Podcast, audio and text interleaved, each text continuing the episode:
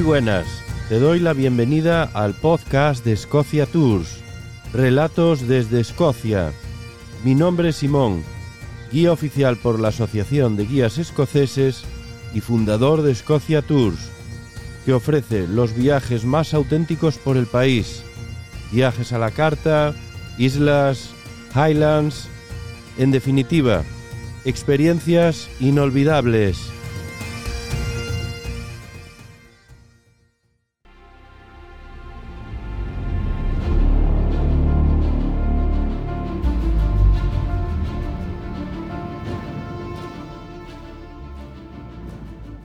Muy buenas, bienvenidos, bienvenidas al último episodio de esta temporada. Me despido por un tiempo con todo un mito, un icono en Escocia, el monstruo del lago Ness.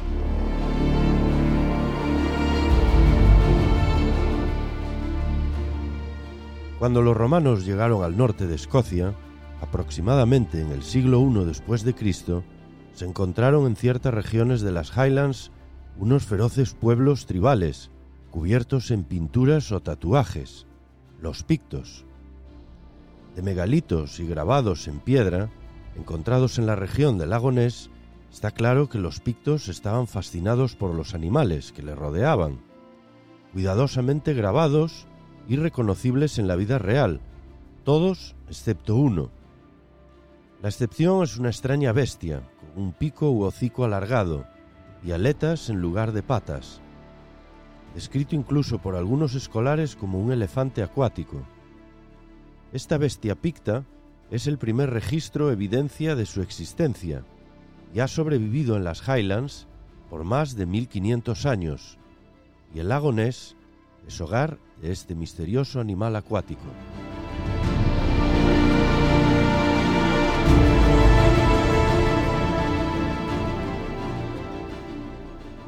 En el folclore escocés, los grandes animales han sido asociados normalmente a cuerpos de agua, que van desde arroyos a grandes lagos. Un ejemplo de ello está en el episodio de los kelpis que ya os he contado en uno de los relatos pasados. Esta es una criatura con poderes mágicos y malévolas intenciones. La referencia escrita más temprana relacionada con la criatura del lago Ness está en la biografía de San Columba, el hombre que introdujo la cristiandad en Escocia. Acorde a ello, en el año 565, Columba se encontraba de camino para visitar a un rey picto, Ecmed, cuando paró a orillas del lago Ness, y veía como una gran bestia se disponía y se aproximaba a atacar a un hombre que se encontraba en el agua. Columba levantó su mano invocando el nombre de Dios, ordenando al monstruo regresar y sumergirse inmediatamente. La bestia obedeció y el nadador se salvó milagrosamente.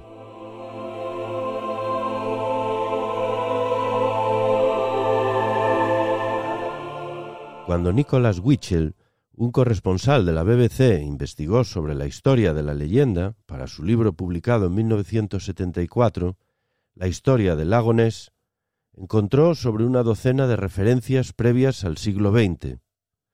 Y definitivamente, en el siglo XX, se convierte en toda una sensación. Y aquí, desde 1933, es el origen de la leyenda moderna del lago Ness, justo cuando una carretera nueva se construye a lo largo de la orilla, ofreciendo unas vistas muy claras al lago desde la cara norte. Una tarde de abril, una pareja local conducía de vuelta a casa por esta carretera, cuando divisaron a un animal enorme, revolviéndose y deslizándose sobre la superficie del agua. Este hecho fue redactado por un corresponsal del periódico local Inverness Courier, el cual usó la palabra específica monstruo para describir al animal. El monstruo del lago Ness ha sido un fenómeno mediático desde entonces. El interés público gradualmente fue creciendo durante la primavera de 1933, hasta la gota que colmó el vaso cuando una pareja informó de un avistamiento en tierra, cruzando la carretera mientras avanzaba de forma pesada. En octubre de ese año, varios periódicos londinenses enviaron corresponsales a Escocia y programas de radio se interrumpían en ocasiones para traer las últimas noticias a los oyentes desde el lago Ness.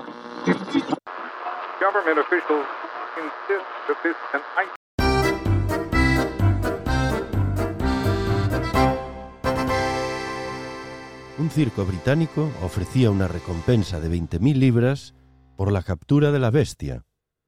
Cientos de Boy Scouts, campistas o aventureros, algunas pequeñas embarcaciones incluso, fueron llegando al lago.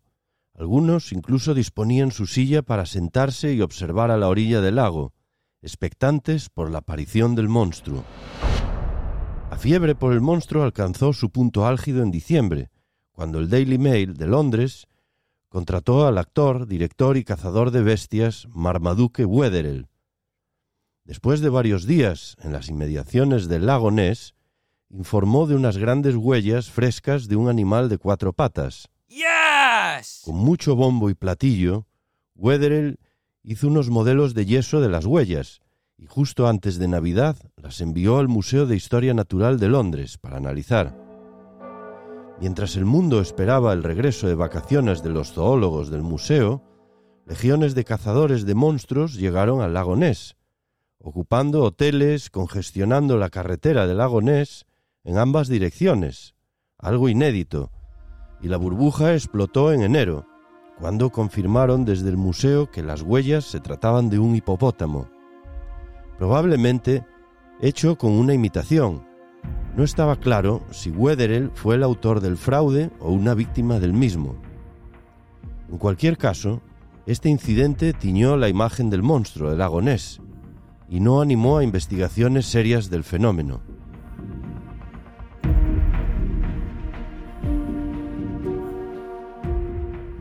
Aun así, muchos testigos seguían surgiendo, con numerosas apariciones de una criatura. Más de cuatro mil, acorde a la estimación de Wichel. Muchas muy parecidas, cuello largo, aletas, gran tamaño. Lo más llamativo del asunto es que los reportes corresponden a todo tipo de sectores de la sociedad, desde sacerdotes, abogados, científicos, profesores de escuela, policías, pescadores, incluso un ganador de un premio Nobel. En los años 60 se financiaron cuatro expediciones de forma separada. Primero la BBC y luego tres universidades bien respetadas, Oxford, Cambridge y Birmingham. Más que rastrear la superficie del agua con binoculares o cámaras, los investigadores vinieron equipados con sonar, y tecnología militar para búsquedas en aguas profundas. Ninguna expedición encontró nada concluyente, pero en cada caso los operadores del sonar detectaron grandes masas de agua que se movían procedentes de objetos que no podían explicar. Una pintura de Sir Peter Scott, un respetado naturalista británico, ayudó a crear la popular imagen de Nessie como un prehistórico reptil, llamado plesiosaurio. Desde el nacimiento de la leyenda moderna del monstruo surgieron muchas fotos que fueron descatalogadas por fraudes, algunos ordinarios objetos confundidos con el monstruo, otros intentos fallidos de fraude, por ejemplo, colocando dispositivos en el agua, como un submarino de juguete con un cuello, asemejando a, a Nessie. Pero de entre todas las fotos, una fue la más destacada y la que dio la vuelta al mundo. Entertainment News. Tomada en 1934, muestra lo que parece ser el cuello de un plesiosaurio. Fue publicada en el periódico London Daily Mail. Esta foto fue vendida al Daily Mail de Londres por el cirujano Kenneth Wilson, quien afirmaba haber tomado él mismo la foto, cuando notó un estruendo en el agua cuando conducía desde Londres a fotografiar aves con un amigo cerca de Inverness. Pocos dudaban de la palabra de un reputado doctor.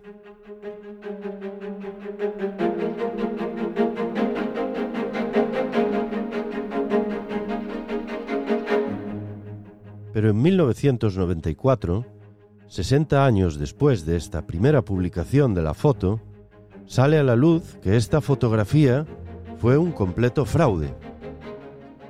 Un complot entre varias personas que deseaban vengar el trato recibido a Marmaduke Wetherell por parte del periódico Daily Mail. En dos ocasiones lo que el periódico deseaba lanzar al mundo, una noticia bomba, les resultó en dos fiascos. Supongo que estos son los efectos secundarios de crear noticias sensacionalistas. Hasta antes de los años 90, la leyenda del monstruo llegó a hacerse muy grande cuando en los años 70 el tema se trató en el Parlamento, en la Casa de los Comunes en Londres. Mr. Boyd, uno de los autores del complot de la foto del cirujano, después de su confesión y aún a pesar del fraude que habían cometido, solamente deseaba mostrar al mundo la existencia de esta criatura, ya que él mismo la había visto en una ocasión, siendo lo más increíble que había visto en su vida, afirmando que hubiera dado lo que fuese por haber visto al monstruo del lago Ness una vez más.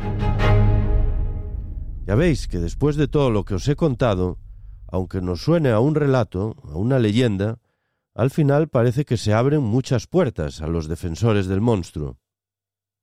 En una historia que perdura por más de 1500 años.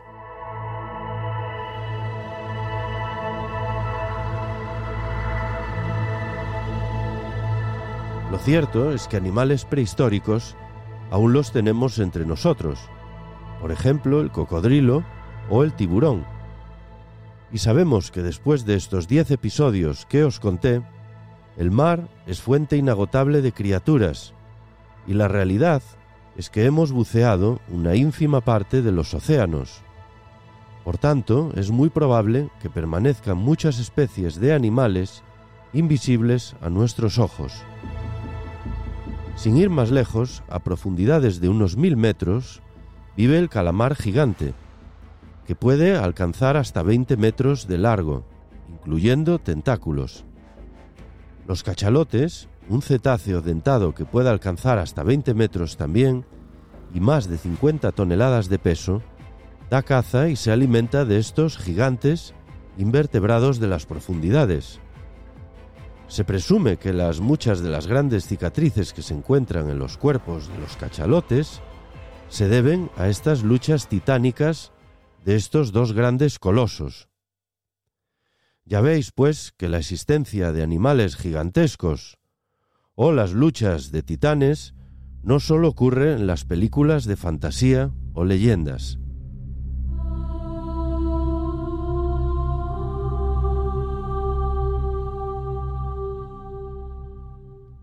Y abriendo nuestra imaginación, quiero dar punto final a esta primera temporada de Relatos desde Escocia, dedicada a la mitología y folclore escocés. He disfrutado mucho hasta aquí contándoos todas estas leyendas. Por el momento necesito pausarlo hasta por lo menos el próximo invierno, debido a la temporada alta de viajes en la que nos encontramos ahora.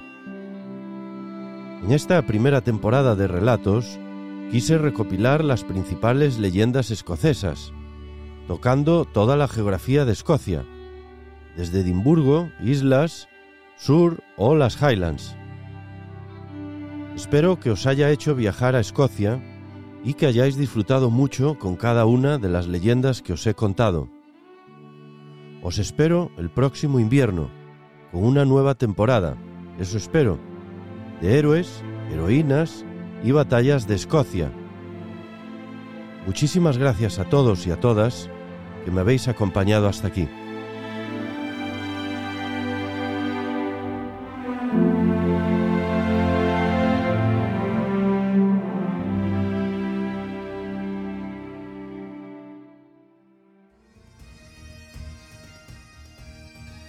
Y hasta aquí llega el episodio de hoy en Relatos desde Escocia.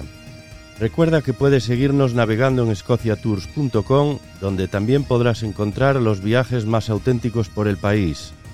Viajes a la carta, islas, highlands, en definitiva, experiencias inolvidables.